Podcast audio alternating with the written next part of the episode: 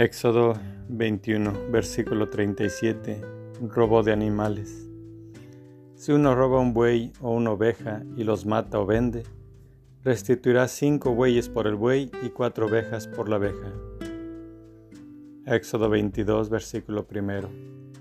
Si un ladrón es sorprendido en el acto y es herido de muerte, no hay delito de sangre, mas si ya había salido el sol, entonces sí hay delito de sangre el ladrón debe restituir. Si no tiene con qué, será vendido para restituir por su robo. Si el buey, el burro, la oveja robados se hallan aún vivos en su poder, restituirá el doble. Éxodo 22, versículo 4. Delitos que deben ser compensados. Si uno destroza un campo o una viña, dejando a su ganado pastar en el campo ajeno, restituirá con su mejor campo y su mejor viña. Si se declara un incendio y se propaga por causa de los zarzales, abrazando las gavillas, las mieses o el campo, el autor del incendio deberá resarcir el daño. Si uno deja en depósito a otro dinero o utensilios para que se los guarde y son robados de la casa de éste, si se descubre al ladrón, restituirá el doble, pero si no se descubre al ladrón, el dueño de la casa se presentará ante Dios y jurará que no ha tocado los bienes de su prójimo.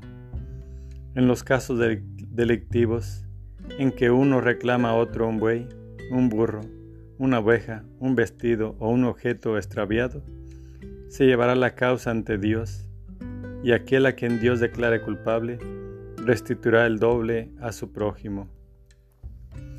Si uno deja en custodia a otro un burro, un buey, una oveja o cualquier otro animal y se le muere, daña o es robado sin que haya testigos, éste jurará por Yahvé que no ha tocado el animal de su prójimo.